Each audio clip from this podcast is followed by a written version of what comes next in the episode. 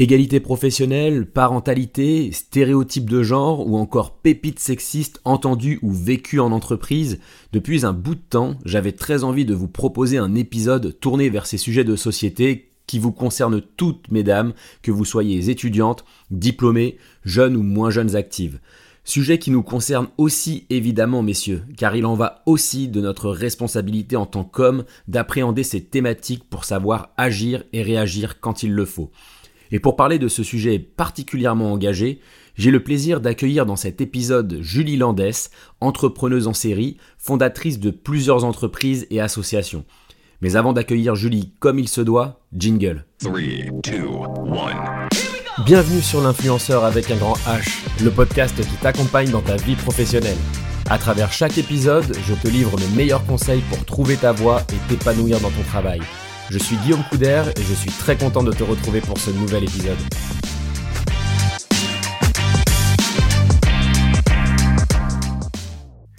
Salut Julie Bonjour Guillaume eh ben, je suis très content de t'avoir sur ce nouvel épisode de l'influenceur avec un grand H. Euh, du coup, tu es une entrepreneuse en série. J'imagine que ta chanson préférée, c'est Work, Work, Work, Work, Work de Rihanna. euh, voilà, la blague étant passée. Maintenant, est-ce que tu peux te présenter en quelques mots, euh, nous parler de tes différentes casquettes, puisque je crois que tu en as, tu en as pas mal. Oui, mais effectivement, donc euh, moi c'est Julie Landès et euh, je suis euh, présidente et cofondatrice d'une association qui s'appelle Les Net Co qui accompagne les femmes dans leurs projets professionnels quels qu'ils soient, que ce soit en tant que salarié, chef d'entreprise, en recherche d'emploi, voilà, enfin tous les types de profils en tout cas. Et à côté de ça, j'ai effectivement une, une entreprise qui s'appelle Olympe, qui travaille sur tous les sujets de la marque employeur inclusive. Donc la marque employeur inclusive, c'est comment euh, remettre euh, l'égalité professionnelle, la diversité et l'inclusion au cœur des modèles. Et euh, une troisième entreprise qui s'appelle The Seed Crew, qui est un studio de jeux vidéo qui crée des jeux vidéo de sensibilisation aux, différents types de discrimination. Et ça fonctionne ça, du coup, les, les jeux vidéo pour sensibiliser? C'est vrai qu'on parle un peu de gamification, c'est le sujet un peu tendance. Mais ça, fonctionne bien, oui. Ça fonctionne bien parce que ça, ça a l'avantage en fait de, de, de, de, te permettre de jouer un rôle, de pas jouer le tien. Et du coup, c'est vrai que sur la sensibilisation, euh, sur les discriminations, euh, des fois c'est difficile en fait de s'apercevoir que on a des comportements discriminants et ça peut être culpabilisant. Là, le fait de jouer euh, un rôle, le rôle d'un autre personnage, qui va donner des réponses qui ne sont pas forcément les tiennes ou celles que tu oserais pas dire dans la réalité, bah, du coup, ça, ça, ça te permet de prendre un petit peu plus de recul sur, euh, sur, euh, bah, sur, sur la discrimination en général et du coup bah, de peut-être euh, mettre en lumière beaucoup plus facilement ces situations. Donc oui, ça Alors c'est vrai que ouais, c'est intéressant de trouver, enfin d'identifier tous ces dispositifs qui permettent de lutter contre les discriminations. Et cet épisode, du coup, qu'on enregistre aujourd'hui, l'idée c'est de parler surtout de discrimination, des discriminations à l'égard des femmes. Et donc que ce soit des jeunes femmes, des femmes en, situation professionnelle depuis des dizaines d'années. En tout cas, toutes les mm. femmes peuvent être concernées par cet épisode. On va essayer de fournir quelques conseils utiles. Est-ce que, euh, déjà, Julie, tu aurais des, données un peu chiffrées, des statistiques qui pourraient être intéressantes juste pour placer le, contexte sur le sujet?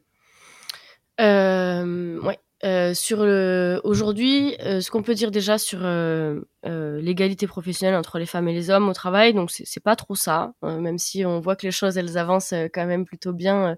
on est aujourd'hui sur, par exemple, sur les temps partiels qui sont occupés quasiment à 80% par des femmes, mmh. puisque pour la plupart, ça va être en, raison de le fait qu'elles ont des enfants ou ce genre de, de, de situation-là. Euh, parce que c'est là qu'on les attend. Hein, c'est pas forcément euh, que des temps partiels de choix, on va dire. Euh, souvent, en fait, on va, on va avoir, du coup, pour des couples hétérosexuels qui vont avoir, du coup, l'homme qui va gagner plus d'argent. Donc, quand il va être question de garder les enfants, est-ce que, du coup, est-ce que ça va remettre en question son salaire à lui?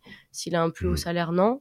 vu que les femmes ont des salaires qui sont plus, enfin, qui sont moins moins importants que ceux des hommes. Du coup, c'est plus facile de dire bon bah finalement on va on va te faire toi passer en temps partiel pour que euh, on puisse garder on va dire un niveau de vie euh, correct euh, pour le foyer. Et là on creuse l'écart du coup. Ouais, là on creuse l'écart de, bah, du coup de deux manières. Déjà d'une parce qu'elles ont un salaire, un salaire qui est en général, d'accord, je, en général inférieurs à ceux des hommes. Et ensuite, donc tout ce qui va être lié à la, à la parentalité, très souvent, on va plutôt rajouter cette casquette aux femmes plus mmh facilement que, euh, que aux hommes, même si c'est pas. Encore une fois, je vais dire plein de choses et c'est, je, je vais considérer que c'est des, euh, euh, des tendances globales. Ça s'applique évidemment pas à tout le monde, mais euh, et du coup voilà. Donc aujourd'hui, tu as quasiment 80% des emplois qui sont à temps partiel qui sont occupés par des femmes. Tu vas avoir un taux d'emploi aujourd'hui qui va être inférieur entre les entre les femmes et les hommes. On va compter 75% à peu près pour les hommes et 65% pour pour les femmes. Euh, en termes de rémunération, tu évoquais le sujet tout à l'heure. Euh, euh, la rémunération aujourd'hui, elle est en moyenne du coup inférieure de quasiment 15%. ah oui, d'accord. moi, moi j'ai entendu justement des choses comme quoi la, la rémunération, en tout cas l'écart de rémunération, se creusait au moment des grossesses et des congés maternité. Est-ce que c'est vrai ça ou Ouais non seulement ça se creuse, après il y a des choses, des dispositifs en ce moment hein, qui, sont, qui, sont mis en place ou qui euh, tendent à être mis en place par l'État pour, euh, pour euh, justement éviter de creuser cet écart-là. Mais plus tu as d'enfants, plus l'écart de salaire se creuse entre les femmes et les hommes. Du coup, du coup, c'est compliqué en fait parce que pendant cette période-là, là où tes collègues vont avoir une augmentation de salaire parce qu'ils ont bossé, etc. Bah toi, ça va être plus difficile de le négocier parce que tu n'as pas été là. Ou euh, moi, je me suis déjà entendu dire, pour prendre un exemple très concret, euh, quand j'ai eu mon premier enfant, euh, pour le coup, j'en ai trois. J'ai mon premier enfant. Euh, en fait, j'ai demandé une augmentation de salaire et on m'a dit euh, oui. Enfin, du coup, je lui dis l'augmentation de salaire, elle est quand même par rapport à l'année qui va venir. Et l'année qui va venir, tu vas être absente vu que tu vas être en congé maternité. Du coup, c'est un peu difficile, tu vois, de t'accorder ce congé-là, cette augmentation de salaire, pardon. A contrario, quand tu as été absente entre guillemets pendant 4 à 6 mois, enfin peu importe le temps où tu as été absente à cause de ton congé maternité, tu reviens et on va te dire bah oui mais une augmentation de salaire sur la base de quoi euh, tes compétences et tout ça euh, ce que tu as pu mettre à profit pour la boîte et tout c'est c'est euh, enfin tu vois t'as pas été là donc tu vois il y a toujours des bonnes raisons en fait de pas augmenter le salaire quand tu as eu un congé maternité. Donc ça se creuse à chaque fois. Ensuite il y a un autre truc qui creuse cet écart là c'est qu'aujourd'hui il y a quand même très peu d'éducation financière qui est, euh, qui est aux, filles, aux jeunes filles, aux femmes.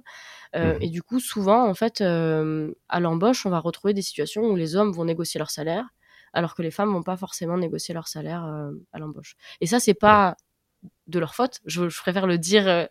c'est que du coup, il n'y a pas de. de L'objectif, c'est pas d'incriminer quelqu'un et de dire voilà, c'est de leur faute parce qu'elles n'ont pas négocié leur salaire.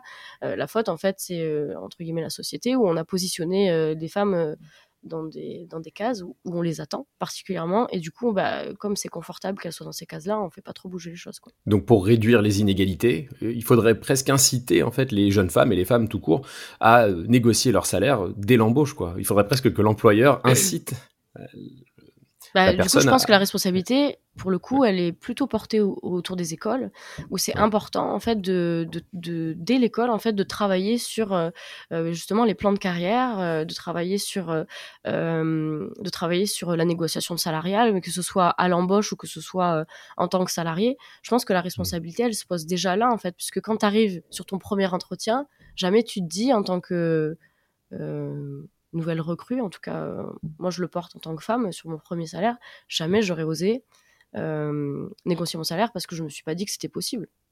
Donc, euh, justement pour. Oh, pardon, je te coupe, Julie. Vas-y, continue. non, mais c'est, c'est, hyper intéressant ce que tu dis. Alors, pour les jeunes femmes, justement, qui nous écouteraient actuellement et qui ne seraient pas sensibilisées au sein de leur école, quels conseils tu pourrais leur donner pour aborder leur vie professionnelle de manière la plus sereine possible? Vrai qu'il doit, à mon avis, des conseils, t'en as plein. tu peux même faire un petit top 3 ou un petit top 5 si tu préfères. non, là, ça va être un peu compliqué, mais euh, on pourra enregistrer un deuxième épisode s'il le faut. non, mais le, premier conseil que je peux donner, c'est un conseil, euh, on va dire, euh, d'émancipation et d'indépendance financière. et du coup, c'est de, justement, c'est de travailler tous ces sujets-là en amont ou pendant, peu importe si on n'a pas fait ça pendant ses études et tout. Mais il y a des super belles structures et des, des associations, des organisations qui sont en train de se mettre en place, qui forment justement sur la négociation salariale, sur sur comment comment demander pas forcément qu'une augmentation, mais comment demander à évoluer en fait au sein de son entreprise, etc. Et, voilà, il y a, des médias qui sont en train de se lancer. Je peux en parler d'un, par exemple. Euh, il y a Plan Cash Média, par exemple, qui permet euh, justement de d'éduquer un peu plus sur euh, sur ces sujets d'enjeux financiers avec avec des, des, formations ou des accompagnements spécifiques sur soit la gestion de son budget, soit sa négo salariale, soit son investissement, j'en sais rien, en bourse, en crypto-monnaie, enfin peu importe, mais voilà, qui permet en tout cas d'ouvrir les esprits sur sur ces sujets-là, sur lesquels en fait on nous attend tellement pas que Enfin, on va pas se mentir, euh, il y a 50 ans de ça, on n'avait pas le droit d'avoir un compte en banque, quoi. Enfin, donc, euh, pourquoi on négocierait nos salaires à l'entrée alors que, enfin, avant c'était, enfin voilà, c'était. Ouais, l'argent c'était un sujet d'homme, quoi, en fait. Bah oui, oui, clairement. Aujourd'hui, euh, alors c'est avant c'était un, ça a toujours été un sujet de tout le monde, mais ça a été considéré pendant, enfin, comme un sujet d'homme pendant très longtemps. ouais complètement. Ok. Alors justement, en, préparant euh, notre épisode, tu me parlais de stéréotypes de genre. Alors bon, c'est quelque chose évidemment que j'ai déjà, euh, enfin dont j'ai déjà entendu parler, que j'ai un peu étudié, mais je pense que tu t'y connais quand même beaucoup mieux que moi. Euh, est-ce que tu peux nous donner la définition de ce qu'est un stéréotype de genre et quels sont les stéréotypes de genre les plus répandus en entreprise dans la vie professionnelle? Un stéréotype, ça va être des des attributs qu'on va, on va euh, associer à une catégorie de personnes. Donc des stéréotypes de genre, ça va être tous les attributs sexistes euh, qu'on va pouvoir euh, associer soit à une femme, soit à un homme. Donc effectivement, tu vas avoir des, stéréotypes qui vont être liés à, à des rôles. On entend souvent dire oui, les femmes, elles sont bien dans le social parce qu'elles sont douces, elles sont gentilles, elles sont à l'écoute, etc. Ça, c'est un stéréotype de genre. Euh, puisque du coup il y a des hommes qui, euh, qui peuvent être considérés comme euh, comme doux, à l'écoute, empathiques, etc. Oui, ce ne sont pas des qualités féminines. Exactement. pas, ouais. exactement. C'est pas des qualités justement qu'on peut associer à un genre en particulier, parce qu'en mmh. fait elles peuvent être associées à l'espèce humaine en général, mais pas particulièrement à une femme ou à un, à un homme. C'est vrai que je peux voilà, je peux avoir ces qualités là aussi. Hein. Bah évidemment. en tant qu'homme, merci de, de me le rappeler, ça me rassure aussi. mais non, mais un stéréotype de genre aussi, tu vas avoir euh, par exemple la virilité euh, qui est qui est un stéréotype de genre qui est très associé aux hommes et du coup on va se dire euh, un homme il faut absolument qu'il ait du leadership, il faut absolument qu'il qu'il qu'il ait une prise de parole qui soit impeccable, il faut qu'il soit ferme dans ses négociations, il faut que ce soit enfin voilà, il y a, y a, tout un tas de stéréotypes de genre qui sont aussi associés aux hommes et qui sont ultra toxiques pour tout le monde en fait. Hein, donc, qui peuvent mettre la pression aux hommes aussi. Oui, oui, et puis enfin, ce, ce, principe d'étiquette là, c'est un peu compliqué quand même. Aujourd'hui, quand on voit que tout à l'heure on parlait de, de, l'évolution de carrière, euh, euh, les stéréotypes de genre, c'est euh, le frein principal, je pense, à l'évolution de carrière, parce qu'on va décider euh, que sur la base justement d'un stéréotype euh, qu'une femme va être moins compétente qu'un homme sur un poste. Est-ce qu'on n'a jamais entendu la phrase qui dit oui les quotas c'est pas bien, faut pas mettre des quotas sur des postes à responsabilité là où on trouve peu de femmes, mmh en, disant oui mais du coup si j'ai un homme et une femme à un entretien, du coup pourquoi je choisirais la femme si elle est moins compétente et du coup, euh, ma question, c'est pourquoi on considérait qu'elle est moins compétente si, si elle est reçue en entretien Oui, c'est clair. En fait, c'est-à-dire qu'on part directement euh, dans une posture de elle pourrait potentiellement être moins compétente. On, se justifie déjà du fait qu'on puisse euh, privilégier le choix d'un homme. Quoi, en fait. C'est un peu ce que tu veux dire. Exactement. Alors justement, tu parlais de leadership comme étant une qualité considérée comme masculine, à tort hein, évidemment. Toi, tu es euh, une femme leader puisque tu es multi-entrepreneuse et tu as en plus trois enfants à la maison. Enfin, vous avez trois enfants puisque vous êtes un couple. voilà, il faut, bien considérer ça aussi. Hein. On a trois enfants, mais voilà, les enfants euh, sont au sein même de la cellule du couple et pas uniquement sous l'égide, on va dire, de la maman. Comment est-ce que euh, tu gères avec ton conjoint au quotidien, euh, ta vie professionnelle, ta vie privée, quels conseils tu pourrais donner euh, aux, mamans en herbe aussi qui justement entrent dans la vie professionnelle et euh, projettent d'avoir des enfants? Alors là, du coup, il y a une première réponse, c'est une question de choix. Bien choisir son partenaire, son ou sa partenaire d'ailleurs. moi, j'ai la chance d'avoir d'être avec quelqu'un en fait qui qui a pris son rôle de parent à bras le corps et qui, par exemple, a arrêté de travailler sur la première année de chacun de nos enfants pour s'en occuper. Et du coup, j'ai mon dernier qui a 8 mois, qui est à la maison et qui est, qui est gardé par mon conjoint pour me permettre justement à moi de continuer à, évoluer professionnellement, à développer mon entreprise, à continuer mes activités associatives, etc. Euh, et du coup, euh, voilà. Donc c'est un, après c'est un équilibre euh, à trouver. C'est c'est aussi des concessions. C'est c'est une mécanique en fait à réfléchir à deux, pas forcément à réfléchir seul. souvent on mmh. va on va parler de charge mentale en ce qui concerne les femmes ou charge parentale. c'est des c'est toutes les, les, les, petites pensées qui viennent parasiter parce qu'on a l'enfant qui est malade et qu'il faut penser à prendre le rendez-vous et du coup c'est souvent des rôles qui incombent à, à la maman, etc. Euh, la, charge mentale, euh, par exemple, euh, c'est euh, dans son couple pas. Enfin, encore une fois, je parle des couples hétérosexuels pour le coup, où mmh tu as des personnes, des conjoints qui vont dire Ah, ça y est, tu vois, je t'ai vachement aidé aujourd'hui, j'ai changé une couche et tout. cool. oui. cliché, en fait, voilà, l'objectif c'est pas d'aider, c'est de prendre sa part et euh, c'est surtout que euh, changer la couche c'est cool, mais euh, du coup, est-ce que tu as pensé à faire la liste de courses? Est-ce que tu as pensé à, aller faire les courses? Est-ce que tu as pensé à, aller acheter du lait parce qu'il y en avait plus pour le petit ou la petite? Enfin, c'est toutes ces questions-là en fait qui sont, même si même si elles, elles, elles, peuvent être prises en, charge par le, par le papa, euh, par l'autre parent, euh, si, si, euh, si, toute la partie invisible, elle incombe encore que à la maman, du coup, on est toujours en train de rajouter, euh, on est toujours en train de rajouter de, de la charge, quoi. Et souvent, en fait, on va dire d'ailleurs que on peut retrouver souvent les papas sur des, sur des activités qu'on dit visibles. Par exemple, aller chercher les enfants à l'école euh, mais par contre, tout ce qui va être invisible, ça va être euh, bah, la gestion euh, des enfants malades à la maison. Comment on fait quoi Bon, moi là, par exemple, j'ai deux de mes enfants qui sont à 42 fièvres. Mmh. J'ai pris un peu de temps pour passer, pour le passer avec toi sur cette, cette interview là. Ah, Après l'interview, je vais retourner au charbon pour pour faire en sorte que bah, du coup, ce soit pas que mon conjoint qui qui, qui, gère les enfants sur une journée compliquée comme ça. Tu vois. Ouais, donc c'est un vrai sujet de couple aussi. Alors ah justement, en, entreprise, ça peut être compliqué d'aborder ces sujets-là. Je ne sais pas s'il existe des, des, séminaires ou des, des, des, campagnes de sensibilisation dédiées au papa, justement, euh, sur ces sujets-là, sur la parentalité.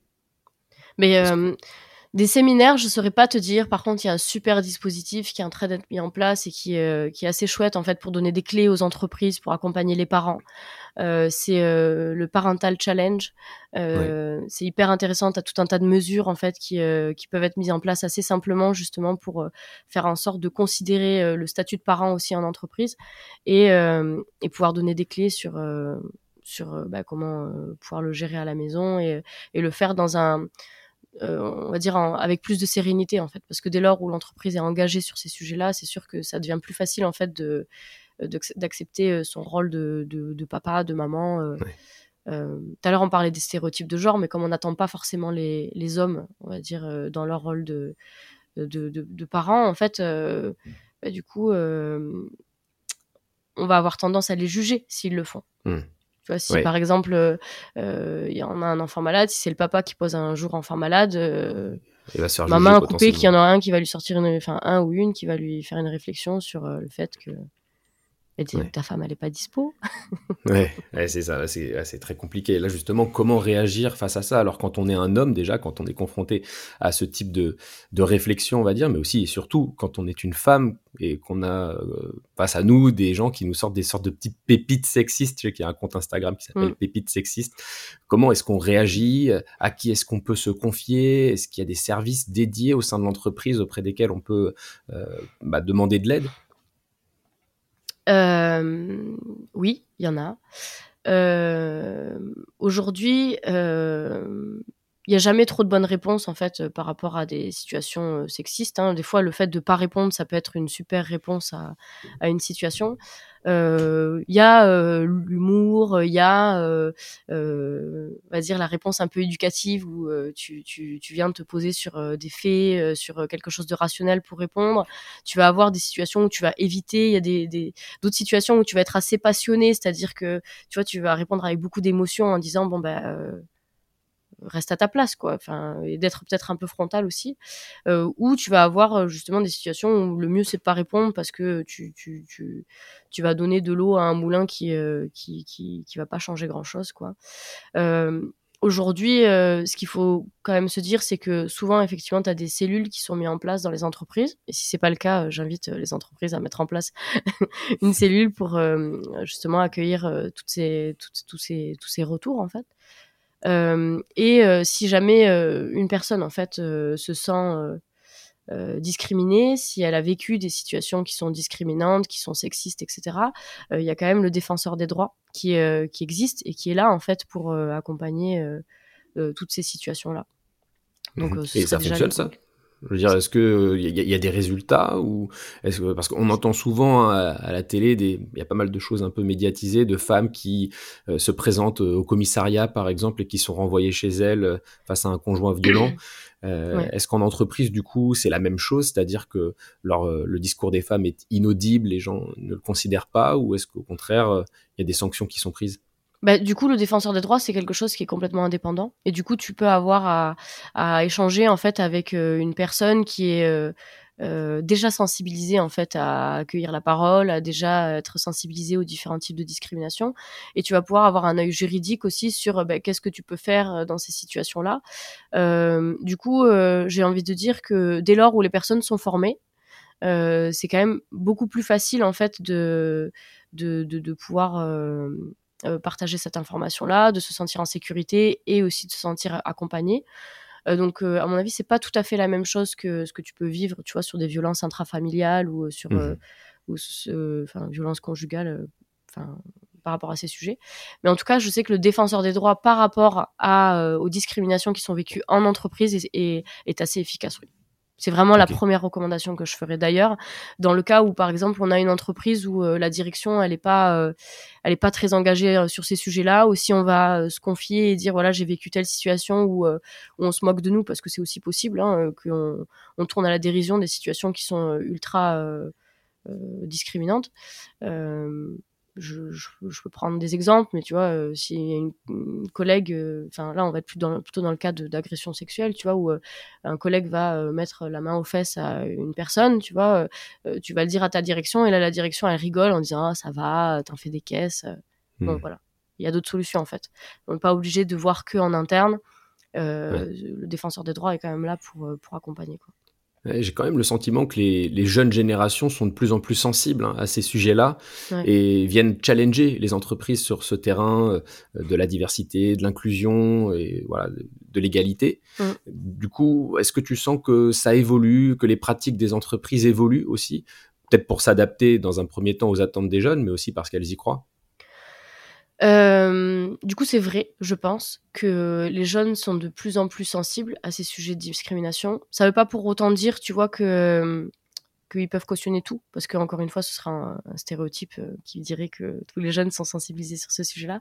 Par contre, c'est vrai que euh, il y a une prise de conscience quand même globale de la société. je pense que MeToo, ça a fait, ça a bouleversé, on va dire, pas mal de pas mal de choses sur dans le secteur de façon en particulier, mais sur les autres secteurs. Ouais, je pense qu'il y a une grosse prise de conscience. Maintenant, est-ce qu'il y a vraiment des actions qui ont été mises en place, etc. Je sais pas. Euh, par contre, euh, je pense que les entreprises ont tout intérêt, en tout cas, à prendre ce sujet à bras le corps, parce que à défaut que ce soit que pour les jeunes, je pense qu'il y a beaucoup de personnes qui en ont. Euh, qui en ont marre en fait de ces différentes situations et d'être discriminées de tout le temps mmh. sur tout un tas de sujets, hein, que ce soit dans une réunion parce que j'ai pas le droit de parler ou qu'on me coupe la parole sans arrêt ou qu'on m'explique mon métier ou enfin tu vois c'est tout un tas de situations en fait qui, qui sont un ras-le-bol donc mmh. oui les entreprises ont intérêt à s'engager sur ce sujet là après il y a des dispositifs j'en parlais tout à l'heure par exemple l'index EGAPRO qui vise à mettre en place une sorte de scoring pour faire en sorte que les entreprises euh, euh, s'engagent sur le sujet de l'égalité professionnelle, notamment sur le retour du congé maternité où on doit proposer une augmentation de salaire équivalente, ou sur les 10 plus hauts salaires. Il y a l'histoire des quotas qui ont été mis en place aussi sur les conseils d'administration et sur les comités de direction qui, qui, sont là aussi pour, pour, pour faire bouger les lignes. Maintenant, je pense qu'en dehors des choses et des dispositifs qui sont mis en place par l'État, les entreprises, elles doivent prendre à bras le corps ces sujets. bon, c'est pour ça que que, que j'ai voulu créer Olympe, hein, c'est de, c'est de, d'agir aux côtés des femmes, oui, euh, par le biais des associations comme les Nénettes, etc. Mais la responsabilité, en fait, elle n'est pas portée par les femmes. Et c'est la société mmh. qui doit bouger. Et pour que la société bouge, il faut que les entreprises, et je parle des entreprises, mais je pourrais dire organisations, hein, parce que euh, dans mes clients, j'ai beaucoup de services publics euh, qui s'engagent en fait sur ces sujets-là de qualité de vie au travail en tant que mmh. femme. Je trouve ça hyper intéressant justement le sujet du, de la responsabilité, cette, cette responsabilité qui, qui n'incombe pas aux femmes mais aux entreprises. J'ai eu ce débat là alors sur un autre sujet de discrimination, c'est-à-dire le fait de mettre une photo sur son CV ou euh, d'indiquer son adresse ou son prénom et son nom tout simplement. Et moi c'est vrai que ça me choque un petit peu de se dire qu'on ne doit pas mettre son CV sous peur d'être discriminé, mais à mon sens en tout cas la responsabilité elle incombe à l'employeur, elle incombe pas au candidat. Pour le candidat c'est déjà un stress énorme que de postuler, que de chercher un emploi. Si en plus il doit stresser du fait que le recruteur potentiellement pourrait le discriminer, c'est quand même assez compliqué. Donc euh, ce constat, il vaut aussi pour les femmes. Faut pas avoir peur de l'entreprise. Faut voilà, je sais pas quel conseil tu pourrais donner justement, quelle posture adopter quand on est une femme. Euh, est-ce qu'on doit craindre euh, son futur employeur ou est-ce qu'au contraire, il y a des choses à, à mettre en place pour être en position de force? Ouais, je pense que le premier conseil que j'ai à donner, c'est que si euh, la personne est discriminée à l'embauche et que euh, euh, qu'elle vit une situation qui est pas cool sur son entretien, je pense que ça en dit long en fait sur les valeurs de l'entreprise et au final en fait vaut mieux pas aller là. ouais, bah, c'est clair. On n'a pas envie de bosser pour cette boîte. voilà. Donc en fait au final effectivement ça peut être dur, mais au final je me dis bon bah je préfère pas bosser là en fait que de bosser ici et du coup d'être continué euh, enfin de, de, continuer tu vois de cette, cette, cette, espèce de cercle vicieux de discrimination ou de ou de ou de d'entreprise pas sympa quoi. Enfin euh, donc euh, en vrai quand il y a cette situation là effectivement j'irai pas quoi. Sur le sujet de la photo sur le sujet des, de l'adresse sur le sujet de de l'âge aussi, euh, puisque les discriminations, euh, tu t'en as sur tout un tas de sujets. Hein. L'âge, la provenance sociale. oui. Tous les sujets sont discriminants en fait. Exactement. Tous ces sujets-là sont des sujets de discrimination potentielle. Donc, si la personne n'est pas à l'aise avec,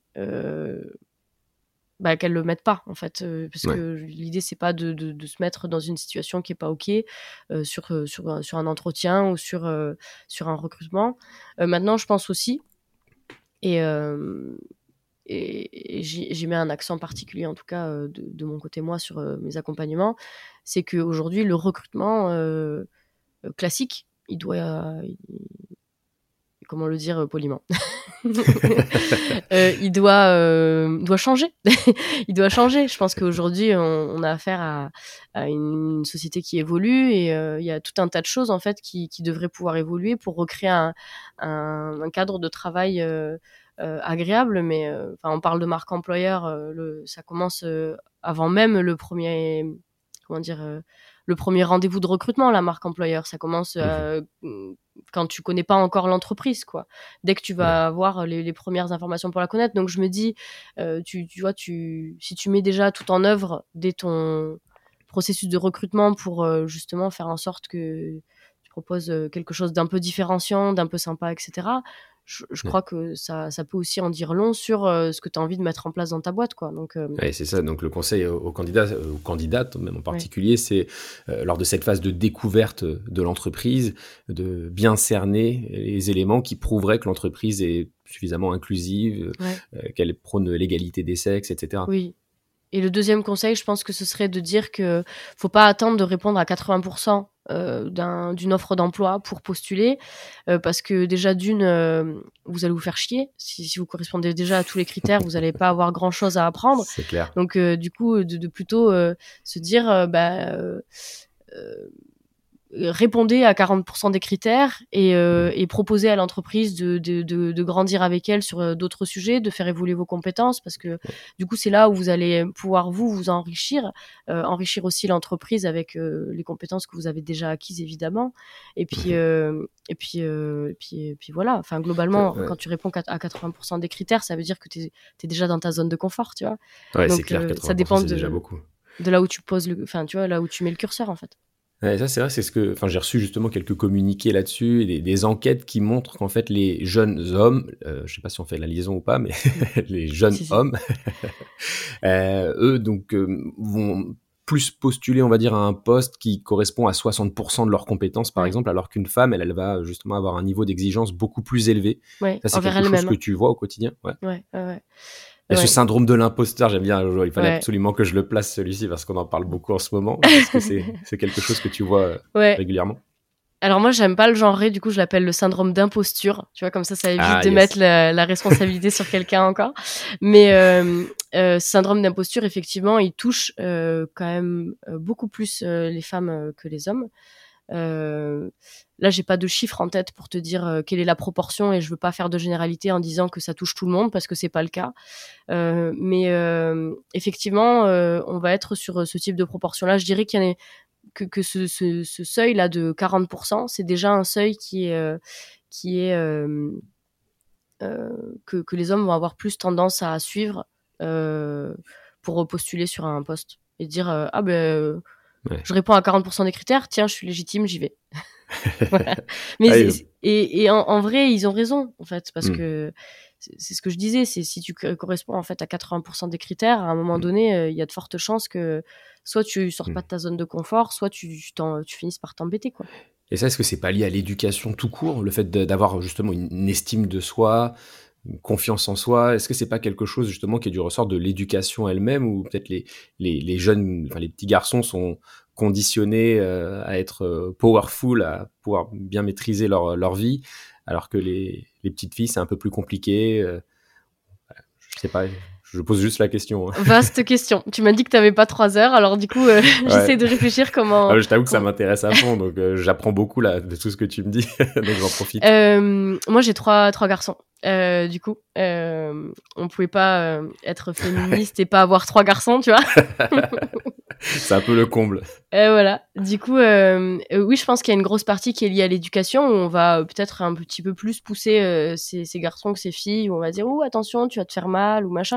Ou même dans la manière dont tu les habilles, en fait. Le fait que hmm. tu mettes des robes aux petites filles, des fois, ça peut, ça peut, ça peut les comment dire euh, les empêcher de faire certains mouvements en fait tu vois de vouloir mmh. grimper de vouloir euh, euh, jouer à certains jeux parce qu'elles ont pas envie qu'on voit leurs culottes etc tu vois enfin ouais. c'est c'est c'est je, je, pense que c'est que tout ça en fait c'est le résultat de tout un tas de choses évidemment de l'éducation évidemment de la société euh, quand tu sais qu'aujourd'hui l'espace public il est euh, il est euh, bien souvent pensé par des hommes pour des hommes et que du coup ça va être euh, beaucoup plus difficile j'en sais rien enfin euh, les toilettes il a été prouvé que les, les, les, toilettes publiques elles ont été mises à des endroits où c'est plus facile d'accès pour des hommes que pour des femmes tu vois enfin c'est ridicule ouais. on en est à, en fait à un bah. point où euh, où effectivement euh, tout se joue dans la société pour que euh, au moment où tu rentres dans ton dans dans dans dans, dans ta vie professionnelle euh, tu déjà plusieurs handicaps en fait Mmh. Et ouais. euh, après, euh, je peux pas dire, euh, je peux pas, enfin, je peux pas dire comment tu peux concrètement faire en sorte que ça change, tu vois, au sein des foyers, puisque du coup ces stéréotypes de genre, ils nous, ils nous collent à la peau euh, dès la plus tendre enfance, tu vois, ou, euh, mmh. ne serait-ce que quand nos parents vont faire des projections sur le métier qu'on fera plus tard, ou quand, euh, ou, euh, ou des activités sportives que tu vas pouvoir faire, ou, euh, ou de, de, de, la situation familiale sur laquelle bah, tu, tu peux rien y faire en fait, de là où tu nais, là où tu vas grandir. il y a tout un tas de choses en fait qui sont en dehors de ta, de, de ta de ta volonté, mais de, de, de, ton, de ton champ d'action, en fait. Tout ça, tu n'en es pas mmh. responsable.